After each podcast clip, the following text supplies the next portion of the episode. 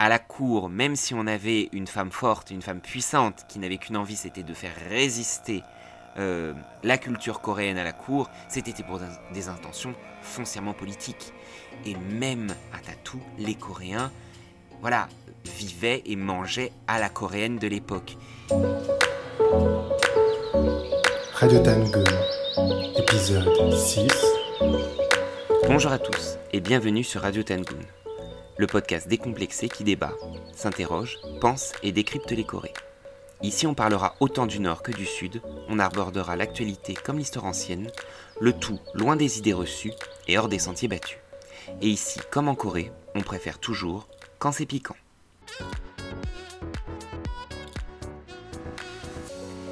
Alors pour cette émission, je suis seul, ce qui va être un peu spécial. Mais oui, je suis bien seul car ma chère Manon nous a fait faux bon pour une excellente raison, puisqu'elle commence un cursus de doctorat. Et c'est donc une période très chargée pour elle. Je suis moi-même passé l'année dernière par cette période un peu spéciale qui est le début du doctorat, et je peux vous témoigner que la mise en route est un peu compliquée, aussi bien sur le plan scientifique qu'administratif. Dans tous les cas, je suis extrêmement heureux pour elle et pour cette bonne nouvelle. J'espère que vous vous joindrez à moi pour la féliciter, comme on dit en Corée, Tukatelimida. Alors d'ici son retour dans le prochain épisode, vous l'aurez compris, moi je ne vous abandonne pas, et c'est moi qui va prendre la main pour vous accompagner en Corée. Alors aujourd'hui, je vous propose de vous faire voyager. Non pas seulement jusqu'en Corée, où vous avez quelque peu maintenant l'habitude de venir avec nous, mais aussi et surtout vers une autre époque. Une époque bien méconnue et souvent traitée en Corée avec pas mal de clichés, j'ai nommé la période mongole de l'histoire coréenne. Une période d'environ 80 ans, pendant laquelle on ne s'ennuie pas, et où Coréens, Mongols, Han chinois et plein d'autres peuples, comme les Tibétains, les Ouïghours, ont beaucoup, beaucoup échangé entre eux, autant dans l'Empire qu'en péninsule. C'est aussi une période pendant laquelle une femme coréenne a gouverné le plus grand empire du monde. Après cette période, les fonctionnaires lettrés confucéens coréens ont tout fait, historiographiquement parlant, pour gommer le legs de cette période mongole, et aujourd'hui malheureusement, à l'aune de ces textes, l'héritage de cette époque faste pour la Corée est souvent délaissé par les historiens, ou vu sous le prisme du nationalisme, ce qui ne permet absolument pas de la comprendre. Alors préparez-vous pour un voyage lointain à travers toute l'Asie du Nord-Est. Il y sera question de politique évidemment, d'art, de bouddhisme et de femmes puissantes. Pour cela, je vais m'appuyer sur des biographies, des biographies de souverains, de reines, de moines et de voyageurs, pour essayer de vous faire sentir au plus près les échanges entre ces peuples, les voyages entre la Corée du Koryo et la Chine des Yuan. Et nous allons aujourd'hui lever le voile donc sur la place de la Corée et des Coréens dans l'Empire mongol. En avant.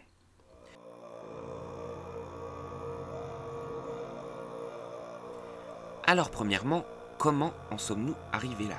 Comment la Corée, qui est unifiée depuis 918 sous le royaume du Koryo, gouvernée par la dynastie des Wang, est-elle devenue un vassal mongol? Alors, c'est au bout d'une série de raids de six invasions successives, qui vont commencer en 1231 et vont se terminer à peu près dans les années 1250-1270, que la Corée va céder à ce qui va devenir le plus grand empire du monde. Alors pendant cette période d'invasion, la cour qui normalement résidait à Kaegyang, Kaesang aujourd'hui en Corée du Nord, la ville frontalière entre Corée du Nord et Corée du Sud, mais côté nord-coréen, euh, va se déplacer, va bouger sur l'île de Kanghwa, une grande île qui est à l'ouest de Séoul, en Corée du Sud, et qui est aujourd'hui en fait au nord de l'actuel aéroport international d'Incheon. C'est sur cette île que la cour va vivre pendant de très très nombreuses années, et où elle va essayer de résister tant bien que mal, de d'essayer de reprendre des parts de territoire sur la péninsule en vain, puisqu'après donc ces différentes vagues d'invasion, la cour du Kolyo va signer sa reddition en 1258. Cette nouvelle période s'ouvre par le règne chaotique d'un roi, Wonjong, choisi par les Mongols, qui va essuyer une série de coups d'État, puisque les, nobles coréens n'ont absolument pas envie d'être gouvernés par les Mongols. Il va remonter sur le trône, après que des troupes militaires soient envoyées directement par Kubilai Khan, et dès l'année suivante, en 1270, la cour va définitivement quitter l'île et revenir s'installer à Kaesang. Suite à cette période un peu de mise en place, la capitale va être reconstruite avec de nouveaux palais, de nouveaux monastères, et en 1274, c'est son fils qui accède au trône, le roi Chungnol, et qui va marquer vraiment les débuts des rapprochements forts entre le Koryo coréen et les Yuan. Il est le premier à inaugurer la pratique des intermariages coréano-mongols, c'est-à-dire que le roi de Corée, qui avait une épouse coréenne, va prendre une seconde épouse mongole, fille souvent du Khan régnant. Ici, il s'agira pour la première de la reine Changmok. Et ça va être une très longue, très longue succession d'intermariages.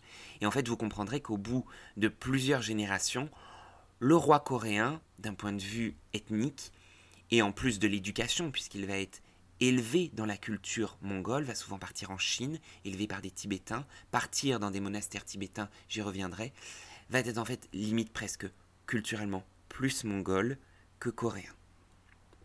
Alors, je ne pourrais pas évoquer cette période d'invasion sans vous parler d'une des plus grandes réalisations artistiques d'Asie orientale de toute l'histoire, qui est la Grande Corbeille du Koryo. Alors qu'est-ce que c'est que la grande corbeille du Koryo C'est ce qu'on appelle souvent euh, le Tripitaka Koreana.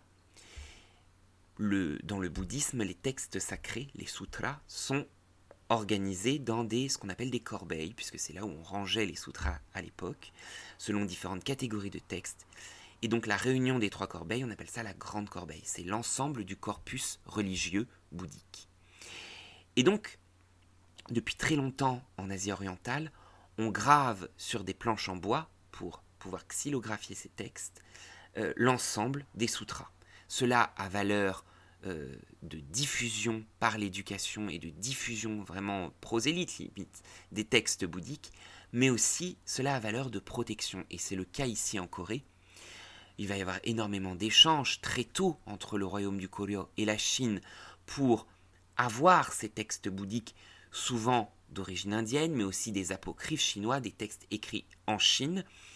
Et il va y avoir une première édition qui va commencer à être gravée en 1011, donc bien avant la période mongole qui nous intéresse, et qui va se terminer en 1087. Cette édition, elle est gravée à l'occasion des invasions khitanes. Elle est basée sur des textes et des images, parce qu'il n'y a pas que des textes, il y a aussi des images, des frontispices, pour illustrer les textes. Vont être basés sur des textes et des images des Song du Nord, mais aussi ça peut paraître paradoxal, mais par le canon Kitane, donc par les propres personnes qui envahissent la Corée. Et donc, ça va être une corbeille de 6000 volumes de texte, et elle va être en fait totalement détruite en 1232 par les invasions mongoles. Et à cette occasion, le roi Kojong de l'époque va demander une nouvelle gravure de la Grande Corbeille pour pouvoir protéger la Corée face aux envahisseurs mongols. Le travail va commencer en 1237 et va prendre plus de 12 ans. On va finir aux alentours de 1250. Et cette corbeille qui est censée protéger le pays, bon, ça, ça va rater en partie. Mais après la réédition, cette grande corbeille va être déposée au monastère de Yin et Insa, où elle est toujours conservée depuis. Et c'est là, en fait, des plus grands recueils de textes bouddhiques de l'histoire de l'humanité, il y en aura un second plus tard qui sera le canon Taisho, euh, du nom de l'empereur japonais, et qui va être la seconde grande entreprise en fait de recompilation de tous les textes bouddhiques. Mais jusqu'à cette date assez récente de l'ère Taisho, c'est vraiment la grande corbeille du Koryo qui va servir de référence, euh, qui est composée de plus de 80 000 planches en bois. Et c'est aussi, là c'est l'historien de l'art qui vous parle, ça va être un énorme recueil iconographique pour l'art bouddhique coréen. Alors voilà, euh, maintenant que j'ai fait euh, part de cette très grande entreprise artistique, on va parler maintenant réellement de politique. Les souverains coréens, coréano-mongols à partir de Chungnol, qui vont régner sur la Corée, vont devoir en fait avoir affaire avec l'Empire Yuan, avec les Mongols. Les rois coréens, je le rappelle, vont très souvent partir pour Tatou, la capitale, Pékin aujourd'hui la capitale de l'Empire Yuan. Pas seulement, on va aussi avoir des élites de cour, des moines, des femmes, des travailleurs, des marchands. Mais il va aussi y avoir dans l'autre sens énormément de Mongols et de Tibétains et de Ouïghours qui vont venir vivre au Koryo. C'est la première fois depuis l'invasion des Tang dans la période antique que la frontière nord de la Corée est entièrement ouverte, ce qui va permettre des échanges extrêmement fructueux sur le plan économique, sur le plan culturel, religieux et artistique. Et donc, euh, alors que l'historiographie, encore aujourd'hui en Corée, considère que cette période a été une période de destruction, une période d'occupation de la Corée, au regard des textes, des biographies, mais aussi des artefacts qui nous sont parvenus et des œuvres d'art, c'est une période de faste pour la Corée. La Corée, ce petit royaume en fait quand même d'Asie orientale à l'époque face à l'immense empire, va en fait être dans une place de choix et va pouvoir avoir accès à des biens de grande qualité, d'une très grande préciosité, et va avoir un poids politique dans les décisions de l'Empire assez important. Alors dans un premier temps, on va être dans une période de mongoloisation, si je peux, si je puis dire pas comme ça, du Koryo. À la cour, euh, il y a des tensions entre les pro-mongols, ceux qui vont vouloir collaborer avec les nouveaux occupants, et les farouches défenseurs de l'ancienne euh, dynastie. Alors, la dynastie se poursuit, simplement vous aurez compris qu'avec les intermariages, on est vraiment dans un métissage profond euh, de la famille royale, mais aussi de toute la cour, puisque tous les cousins, les cousines, tous les membres de ces élites euh, proches de la famille royale vont se marier. On a des textes des, femmes coréennes, des princesses coréennes qui vont se marier avec des chefs de guerre ouïghours, des hommes coréens qui vont prendre des femmes mongoles. Et donc voilà, on va vraiment être dans des rapports ethniques et culturels très proches. Cette phase de rapprochement, elle va être marquée dans un premier temps par l'arrivée à Kegyang, dans la capitale, de moines tibétains. Alors, c'est un sujet un peu spécial, puisque, comme vous le savez, les Coréens, depuis le XVe siècle, ont promulgué un alphabet à eux. Alors, bien qu'il ait été promulgué par le roi Sejong, comme vous le savez, cet alphabet va en fait très peu être utilisé. Ce n'est que dans la période moderne, contemporaine, qu'il va être largement mis à contribution de tous, car pendant très longtemps, le roi et les lettrés lui ont préféré le chinois classique, le chinois ancien, comme langue d'usage pour l'administration et pour le bouddhisme. Mais quand même, cet alphabet, il nous pose énormément de questions, et notamment sur ses origines.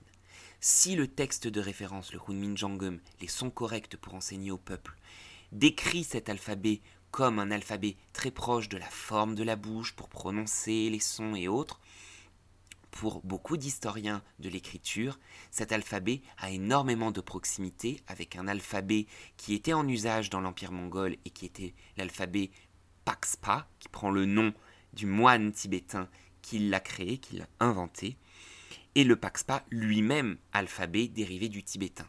Pour ceux qui maîtrisaient le coréen et le tibétain, qui connaissent les deux alphabets, bon, et si on va outre le prisme du nationalisme, euh, vous verrez qu'il y a énormément de consonnes qui sont extrêmement proches du tibétain, avec des sons eux aussi tout aussi proches.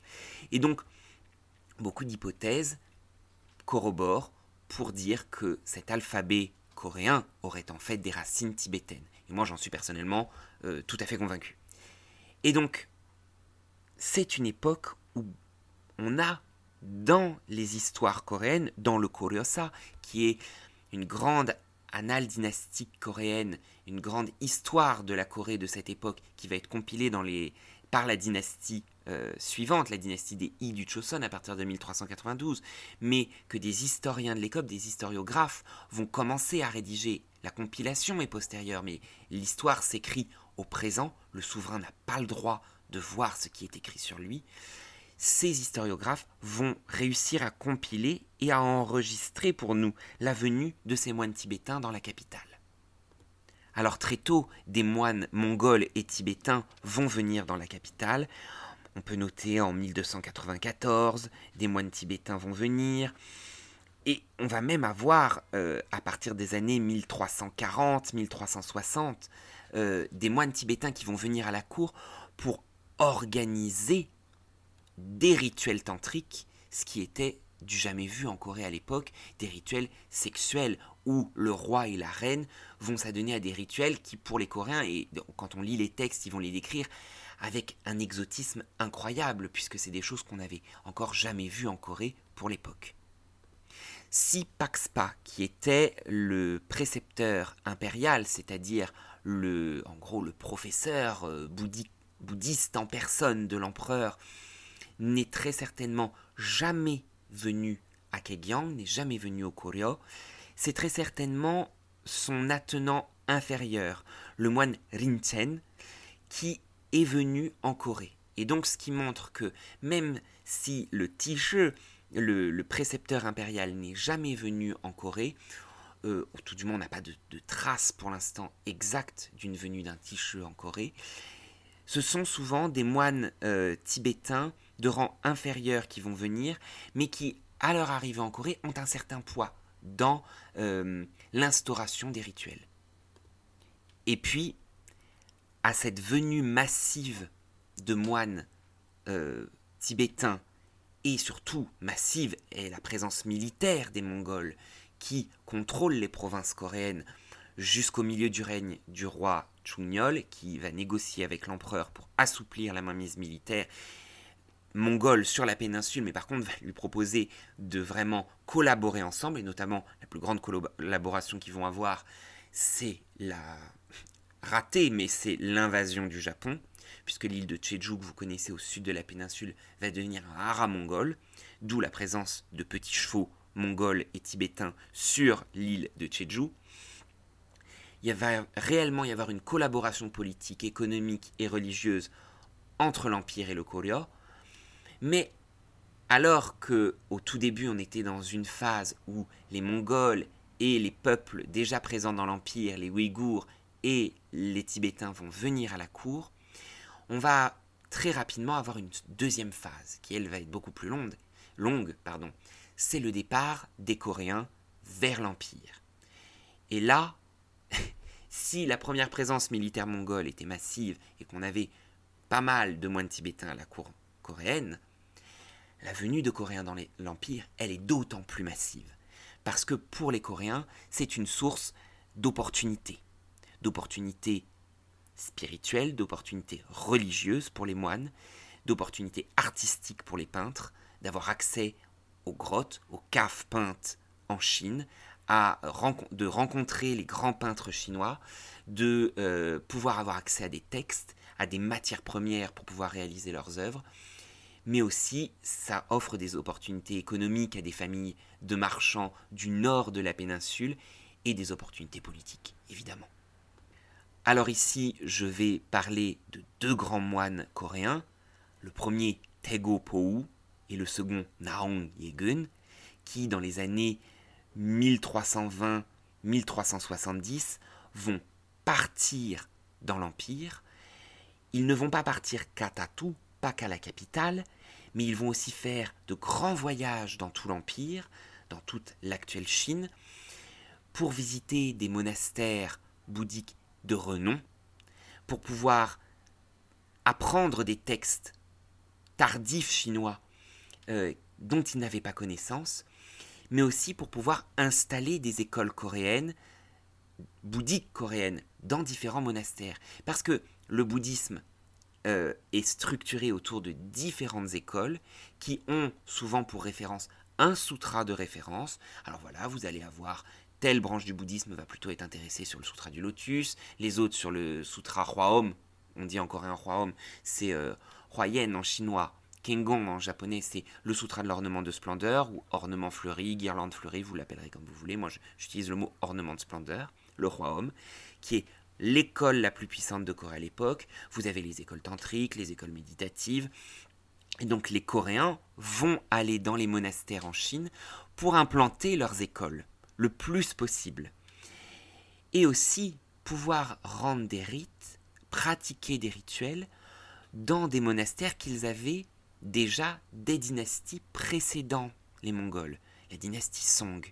Les Coréens étaient très proches des Song, et notamment dans leur ancienne capitale du sud à Hangzhou, il existe un monastère, en chinois le Kaolise, Koryosa en, en coréen, le monastère du Koryo, qui était en fait un monastère coréen à Hangzhou pour, euh, comment dire, prier et effectuer des rituels à destination du roi et de la famille royale coréenne. Mais on était en Chine, dans la capitale des Song. Puisqu'en fait, vous aviez des ambassades et des moines coréens restés en Chine, ce qui permettait d'envoyer des textes imprimés en Chine vers la Corée et inversement. À partir de la période mongole, on n'est plus du tout dans euh, une envie de pouvoir avoir accès. Alors si, il y a toujours cette envie d'avoir accès à des textes chinois, mais on va vraiment rentrer dans une espèce de tension religieuse et politique avec l'autre grande école bouddhique très importante durant la période Yuan en Chine, qui est le tantrisme tibétain. Les Coréens, eux, ont pour école principale le roi homme, l'école de l'ornement de splendeur, qui est une école scolastique, c'est-à-dire que le plus important, c'est d'apprendre les textes, de vraiment maîtriser les textes au maximum. Ces moines coréens vont intégrer la cour du Khan à et ils vont être en relation de compétition, vraiment, c'est une compétition avec les grands moines tibétains, eux aussi présents à la cour, et notamment les ticheux, les euh, précepteurs impériaux, les, moines très proches de l'empereur, pour, comment dire, euh, vraiment une compétition entre deux branches du bouddhisme, entre le tantrisme et l'école scolastique pardon, du royaume coréen. Alors il est, pourquoi ces moines sont importants? Parce que ces moines, en répandant dans l'Empire, et notamment à Tatou, à la capitale, les écoles bouddhiques coréennes, ils vont y implanter un nombre de monastères très conséquent. Il y a différents grands monastères bouddhiques à la capitale. Il y a, je le dis pour nos amis historiens de la Chine, le Fangshan Se de Tatou, le Qingshou Se de Tatou et le fameux Kaoli Se de Hangzhou. Ces trois grands monastères vont vraiment être les épicentres de la présence coréenne dans ces villes. Mais il n'y a pas que ça. Il y, a des, dizaines et des dizaines de monastères coréens dans la capitale à Tatou. Je reviendrai dessus après. Mais là où c'est important, c'est que ces monastères coréens vont vraiment être les centres névralgiques de la communauté coréenne dans l'Empire. Parce que vous avez un nombre colossal de marchands de euh, jeunes de familles nobles qui viennent faire leur classe dans l'Empire, de femmes de palais, de nuques qui sont coréens, qui viennent vivre à la capitale et qui vont vouloir retrouver dans l'Empire un mode de vie à la coréenne. Alors à la coréenne de l'époque. Et là c'est intéressant de pouvoir faire la comparaison entre les textes chinois et les textes coréens, parce que quand vous lisez un texte coréen, les Coréens décrivent leur vie, mais ils ne décrivent pas en quoi ils sont particuliers, euh, leur pratique euh, culturelle particulière à eux, puisque pour eux, ça part d'une évidence qu'ils sont eux. Vous voyez ce que je veux dire? Il faut donc prendre les, textes chinois pour pouvoir avoir un regard chinois sur la Corée qui, pour nous, est assez croustillant. Il y a un texte en, particulier qui est très intéressant, qui est beaucoup plus... Euh, qui, est beaucoup plus ancien que la période mongole, qui est le Kaoli Tuting, Koryo Dogyang, qui est écrit par un marchand des Song qui arrive à la capitale coréenne et qui va décrire le mode de vie des élites coréennes. Et notamment, ils vont dire les Coréens sont très, très, très pratiquants du bouddhisme et notamment, ils font des cures de végétarisme importants. Il va décrire par exemple l'alimentation coréenne.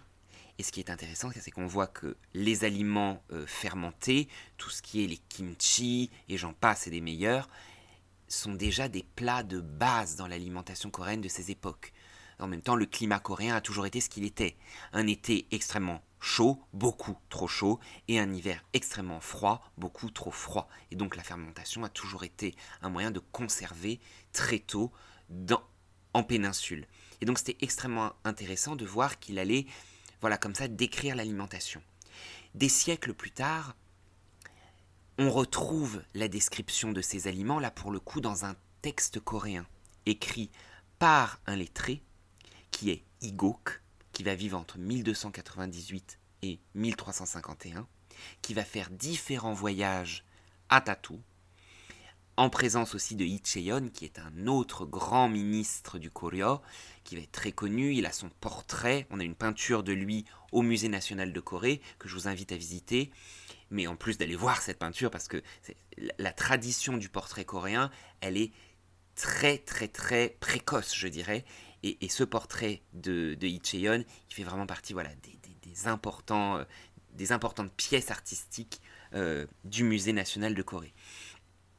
Igo qui va voyager euh, dans l'Empire, mais surtout il va être à Tatou. Et ce qui est intéressant, c'est qu'il va noter ce qu'il voit. Il va noter son voyage, il va décrire notamment la présence coréenne dans la capitale, dans le Pékin de l'époque. Il va consigner cela dans ses notes et à sa mort, bien après sa mort en fait, en 1364, pardon, son fils va faire graver sa biographie, dont font partie ses notes, dans un recueil qui s'appelle le Chip et qui va euh, comprendre 20 volumes. Et alors là, c'est très intéressant parce qu'il arrive à Tatou la première fois et il est assez choqué. Il dit Mais je vais de rue en rue et les monastères coréens sont face à face. Et autour des monastères coréens, qui sont extrêmement nombreux dans la, capitale, à ses yeux, ils sont plus nombreux presque que les monastères euh, d'obédience tibétaine, d'obédience tantrique. Très certainement parce que le tantrisme, euh, là c'est mon hypothèse, était plus un bouddhisme de cour à l'époque, et que le roi homme, le roi yen coréen, était beaucoup plus proche des populations chinoises Han, même si celles-ci étaient tenues à l'écart des murailles de la ville, de certaines murailles, tout du moins du centre de, de la capitale. Mais en tout cas, cette présence coréenne, lui, la constate, elle est extrêmement importante et elle va se structurer autour des monastères. Il va décrire les marchés, il va dire voilà, je retrouve les aliments de la maison, je retrouve ce qu'aujourd'hui on qualifie de banchan, ces plats marinés. Je peux manger comme en Corée, les Coréens sont partout, on fait du commerce et notamment on importe beaucoup d'or, on importe de l'indigo. Et vous allez voir que c'est extrêmement important. On importe du papier jusqu'en Corée. On vend aux Chinois des céladons. On vend différents matériaux, de l'argent. Nous, les Coréens, on achète beaucoup de tissus aussi, évidemment. La soie, c'est un objet extrêmement important dans le commerce de l'époque. Et il va décrire qui sont les Coréens qui sont présents dans ces marchés autour des monastères coréens. Ce sont, voilà, des eunuques qui travaillent pour la cour. Ce sont des militaires. Ce sont des femmes de cour. Ce sont des moines. Les Coréens vont faire partie de ces peuples non Han chinois qui vont, lors de, la dynastie Yuan, avoir une place de choix à la cour, dans les organes politiques, parce qu'ils ne sont pas Han chinois. Ils ne sont pas assimilés Han chinois, évidemment, ils sont coréens, mais ils n'ont pas la proximité qu'on pourrait leur croire. Et donc, ils vont être dans les organes de pouvoir avec les Tibétains, avec les Ouïghours, avec les peuples d'Asie centrale et avec les Mongols. Et les Mongols vont euh, utiliser, entre guillemets, vont se servir de cette présence coréenne pour pouvoir mettre de côté la présence Han dans les organes de pouvoir. Alors, pourquoi ce commerce est si important et pourquoi la présence coréenne se fait grandissante au fil des époques, au fil de cette presque on ne peut pas parler d'assimilation, puisque les Coréens conservent leur culture, même jusque dans la capitale de l'Empire, mais de cette présence coréenne dans l'Empire. On a deux raisons. On a donc, vous l'aurez compris, cette envie des moines bouddhistes coréens d'aller vers la Chine pour aller à la rencontre de textes et d'une culture bouddhique dont ils avaient que trop difficilement l'accès jusqu'à présent. Il y a des rapports politiques qui se font. Les Coréens, et notamment les élites coréennes, je reparle de Higok et de Itaeyon, savent très bien, veulent collaborer avec les Mongols, mais ils savent très bien qu'une présence à la cour pourra faciliter aussi les questions politiques en péninsule. Et puis, il va y avoir un autre événement important, c'est la présence sur le trône impérial d'une femme coréenne à la cour. Et ça, ça, ne, va, ça ne va avoir lieu qu'une seule fois dans l'histoire chinoise, qu'une coréenne va devenir impératrice des Mongols et aussi donc de la Chine huenne. Et ça va être vraiment un tournant dans la présence coréenne dans l'Empire. Cette impératrice, c'est l'impératrice Qi en coréen, Qi en chinois, qui va naître en 1315, monter sur le trône de l'Empire en 1340 et mourir en 1370, à l'âge de 54-55 ans. C'est la fille de Kijao, un important euh, aristocrate de la capitale du Koryo de Kegyang. Elle vient de la ville de, moderne de Koyang, à l'époque qui s'appelait Hengju, donc dans la province actuelle du Gyeonggi en Corée. Et donc, elle va faire partie des nombreux envois de jeunes filles pour devenir femmes de cour, concubines impériales à Tatou. À partir de l'annexion du Koryo par les Mongols, les Mongols vont demander des tribus. Parmi ces tribus, il y a les tribus matérielles, l'envoi de biens coréens vers l'Empire, mais il y a aussi les tribus humains. Parmi ces tribus humains, il y a deux types d'envois. Un premier qui, sont les moines scripts, qui sont des moines bouddhistes qui vont illustrer les sutras, et notamment les sutras, je reviens sur ce commerce, du papier, de l'indigo et de l'or, ce qu'on appelle en coréen kamji kumni, c'est-à-dire les sutras peints à l'indigo et illustrés en or, qui sont des, objets extrêmement précieux, mais aussi extrêmement demandés dans toute l'Asie orientale. Au Japon, les familles euh, nobles du Japon de l'époque vont en acheter, ils vont venir en Corée pour en acheter, vont en réclamer lors des ambassades, vont en demander aux moines coréens en visite au Japon. Et alors, pour les Mongols, c'est encore, encore pire, je dirais, ou encore mieux pour eux, ils vont carrément demander l'envoi de ces moines, de ces moines scripts, à la capitale à pour euh, créer d'énormes scriptoriums impériaux où ne travailleraient quasiment que des moines coréens qui sont devenus experts dans cette technique pour pouvoir produire ce type de biens. Et donc on va avoir des envois réguliers depuis la prise au pouvoir de rois coréano-mongols jusqu'à la fin de l'Empire. Ça peut aller euh, à des dizaines de milliers de personnes parce que vous avez les moines, mais vous avez aussi euh, des, personnes de rang inférieur qui vont aussi venir, des assistants des moines, pour venir travailler les matières premières. Et le deuxième contingent, ce sont les jeunes filles, les jeunes femmes coréennes qui vont devoir partir pour la cour pour devenir concubines royales.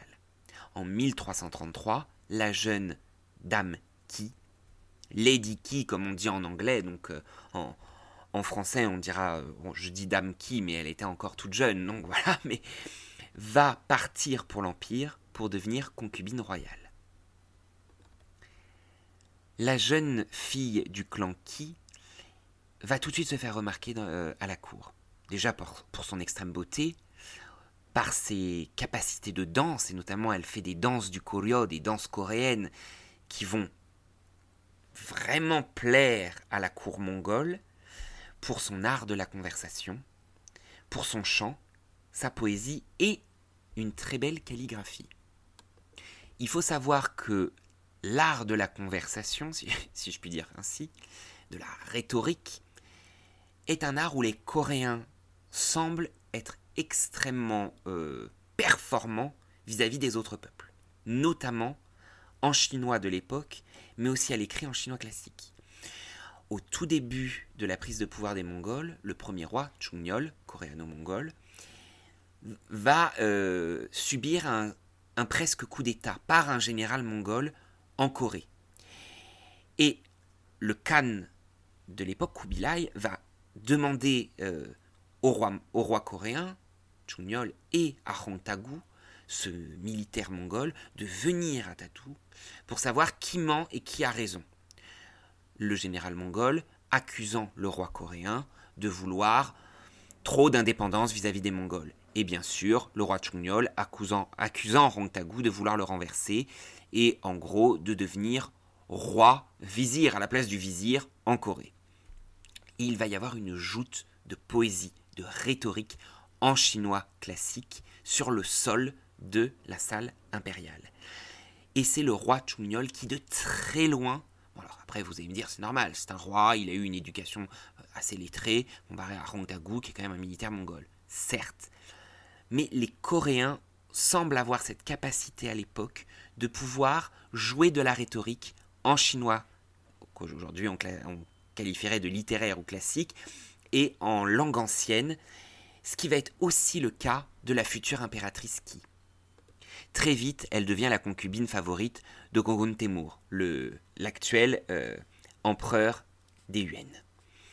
Et très rapidement, elle va faire de l'ombre à la première impératrice, Tanashiri.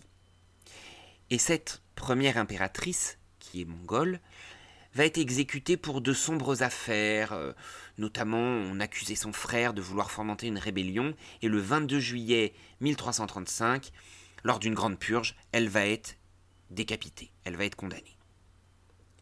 Et c'est à ce moment-là que Damki va être promue seconde épouse, ce qui n'est pas du tout dans les pratiques de l'époque, puisque normalement la seconde épouse, les trois premières épouses du Khan, doivent être de famille noble mongole.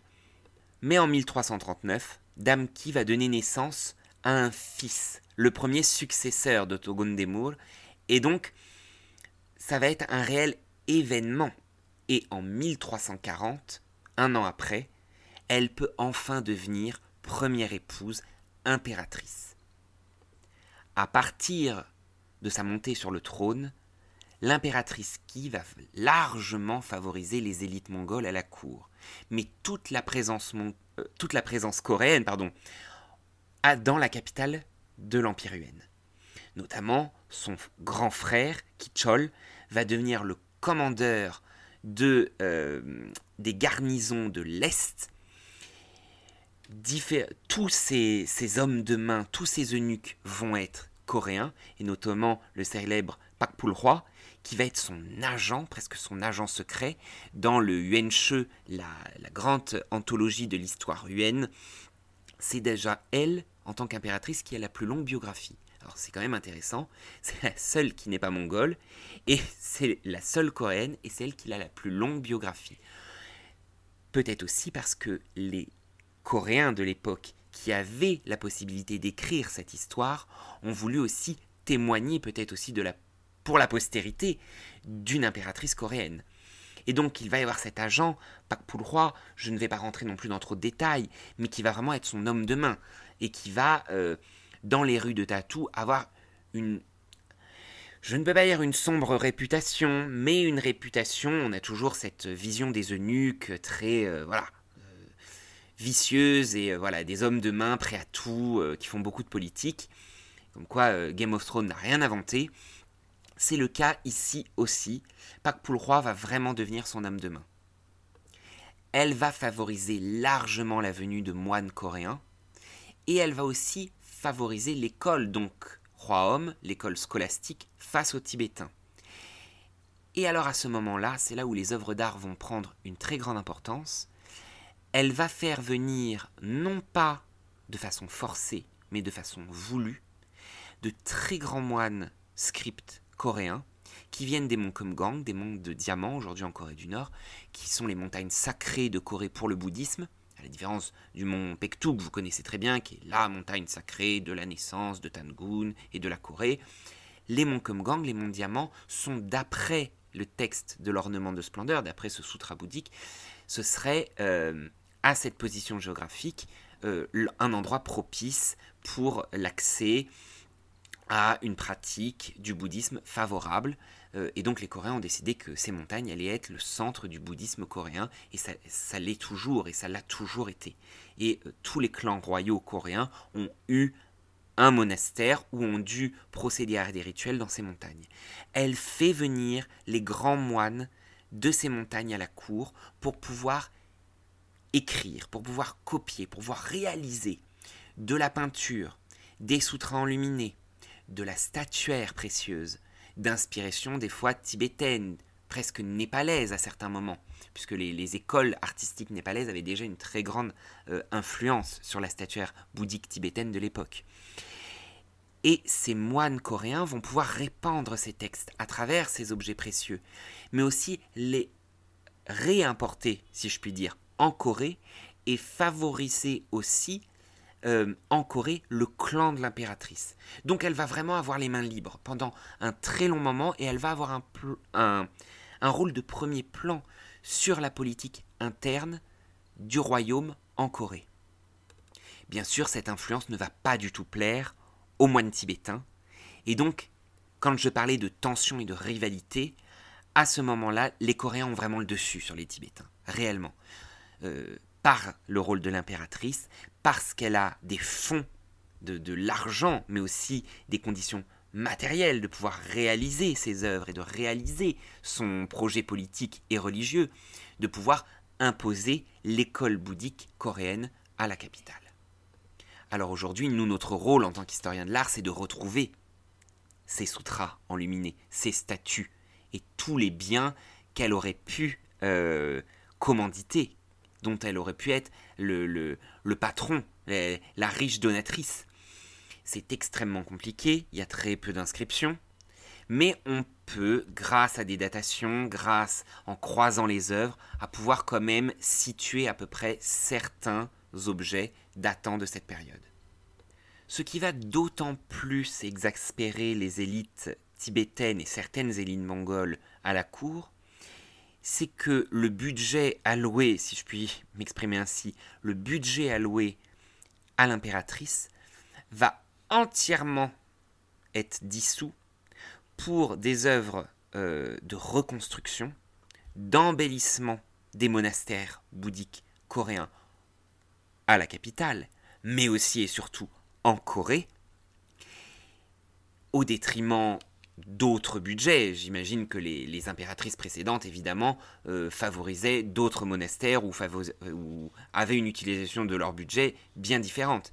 Mais ici, l'impératrice Qi va faire reconstruire plus d'une dizaine de monastères, que ce soit autour de la capitale coréenne, Kaegyang, ou dans les monts de diamants, va faire euh, recopier différents sutras dans des matériaux extrêmement chers avec de l'indigo, avec de l'or, avec de l'argent. Et donc cela va vraiment exaspérer les, élites de cour qui ne l'ont pas en appui à Tatou. Il y a un épisode intéressant où elle, euh, elle rentre en conflit ouvert avec les moines tibétains sur l'éducation de son fils. Donc ce, premier fils qu'elle donne euh, à l'empereur comme héritier. Et elle va vraiment euh, tout faire pour bloquer l'éducation tibétaine de son fils. Elle voulait que ce soit des moines coréens qui euh, l'éduquent. Et euh, la cour va s'y opposer. Donc qu'est-ce qu'elle va faire? Elle dit d'accord, vous ne voulez pas du bouddhisme coréen, je ne veux pas du bouddhisme tibétain, eh bien mon fils va lire les textes confucéens. Et il va avoir une éducation totalement confucéenne. Alors bien sûr, pas 100% confucéenne, il va être quand même fortement influencé par le bouddhisme coréen, mais voilà, elle va toujours chercher à euh, limiter la présence tibétaine à la cour. Ce qui est paradoxal, puisque de nombreux rois coréens, lorsqu'ils étaient jeunes princes, partaient à Tatou pendant des mois, des années, loin de la Corée, et parfois même aller jusqu'au Tibet. On a plusieurs roi coréen, notamment un, qui est parti, ça on en est sûr, on en a un, qui est parti au monastère de Shakya au Tibet pour recevoir les enseignements des moines tibétains. Elle, elle est vraiment dans un contresens total. Elle ne veut absolument pas de la mainmise tibétaine. Ce qui est extrêmement intéressant et ce qui va se voir en fait dans la production artistique, c'est que l'influence tibétaine, elle est là stylistiquement dans certaines œuvres, mais les sujets des œuvres, les thématiques, les textes religieux bouddhiques qui sont recopiés, n'ont euh, aucune profondeur tibétaine. Bien sûr, stylistiquement, il va y avoir des emprunts dans la statuaire, dans le recopiage des sutras, évidemment. Mais par contre, ces emprunts tibétains vont se faire sentir quelque peu a posteriori, après euh, l'Empire mongol, bien après tout cela.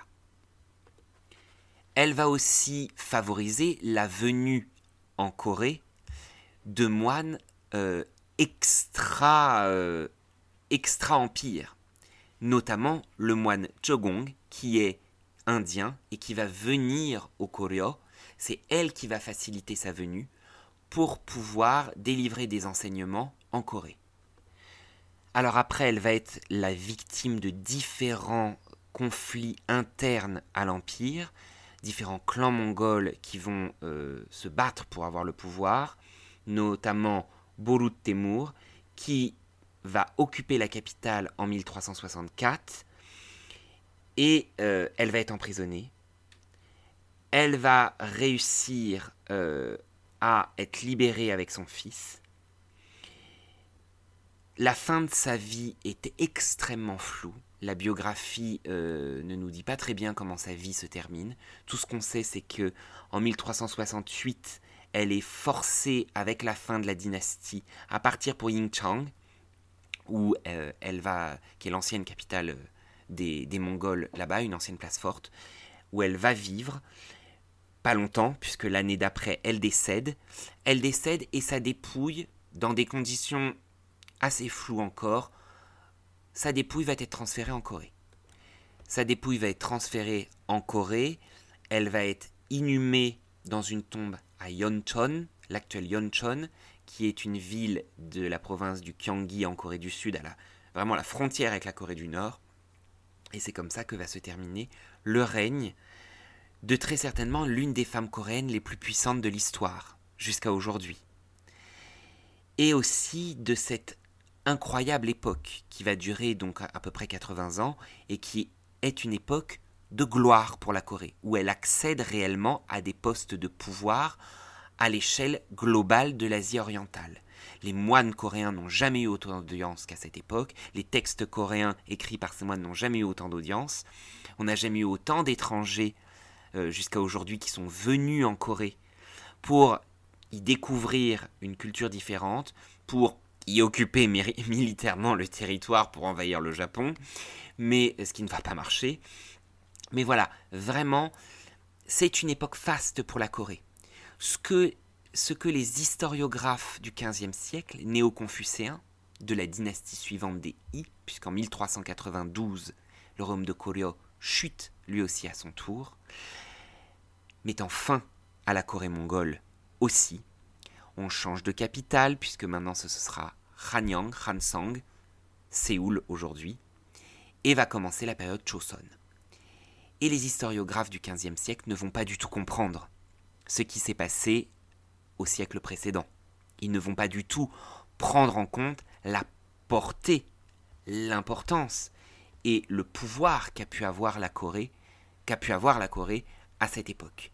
Pour eux, euh, c'est une époque trouble, c'est une époque sombre, c'est une époque d'occupation. Et donc pour des lettrés néo-confuciens qui en plus sont en pleine période de réforme anti-bouddhique, c'est une période qu'il faut gommer de l'histoire, ou tout du moins qu'il faut, avec le prisme du nationalisme, et c'est ça qui est d'autant plus grave puisque c'est repris aujourd'hui, vont faire passer cette époque comme une époque d'occupation et de résistance face à l'emprise mongole. Or, j'espère qu'avec mon propos, vous l'aurez compris, à la cour, même si on avait une femme forte, une femme puissante, qui n'avait qu'une envie, c'était de faire résister euh, la culture coréenne à la cour, c'était pour des intentions foncièrement politiques. Et même à Tatou, les Coréens, voilà, vivaient et mangeaient à la coréenne de l'époque.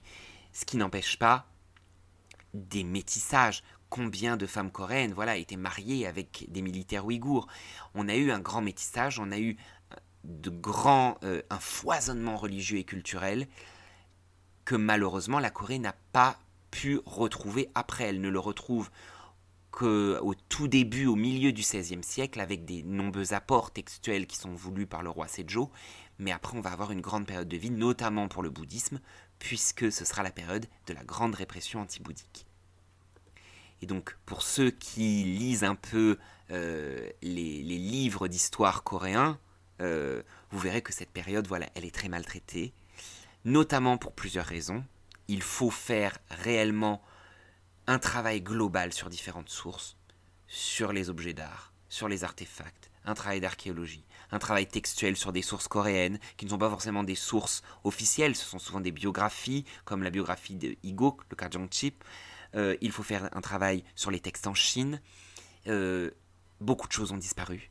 Il faut se donner les moyens aussi de comprendre la complexité de cette époque, entre guerres, entre euh, relations entre différents peuples, autour d'une même entité. Et c'est la présence des Coréens dans l'Empire UN, elle est extrêmement importante pour comprendre cet empire, pour comprendre le multiculturalisme de cet empire, et notamment le leg et les études qu'on peut en faire aujourd'hui.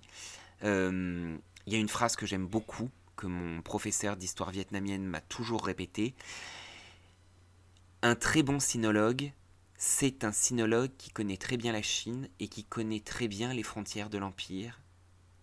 Un très bon coréanologue ou un très bon vietnamologue, c'est quelqu'un qui connaît très bien son pays d'études ou ses pays d'études pour la Corée, mais qui toujours a un pied en Chine. Voilà. On ne pourra comprendre l'Asie orientale que par ses croisements. Euh, ne pas le faire, c'est un biais de l'esprit. Ce n'est pas possible. C'est donc ainsi que s'achève notre voyage dans la Corée mongole, où j'espère que vous aurez appris quand même par euh, ces biographies un peu complexes, je l'avoue, et un peu longs, mais que vous aurez pu comprendre la complexité mais aussi la richesse de cette époque.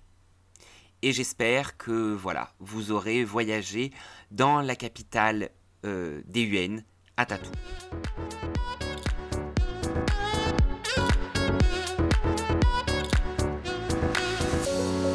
Et c'est ainsi que s'achève cet épisode de Radio Tangoon. J'espère que cet épisode vous aura plu et qu'il vous aura permis de découvrir donc cette facette méconnue de l'histoire de la Corée et de la Chine mongole.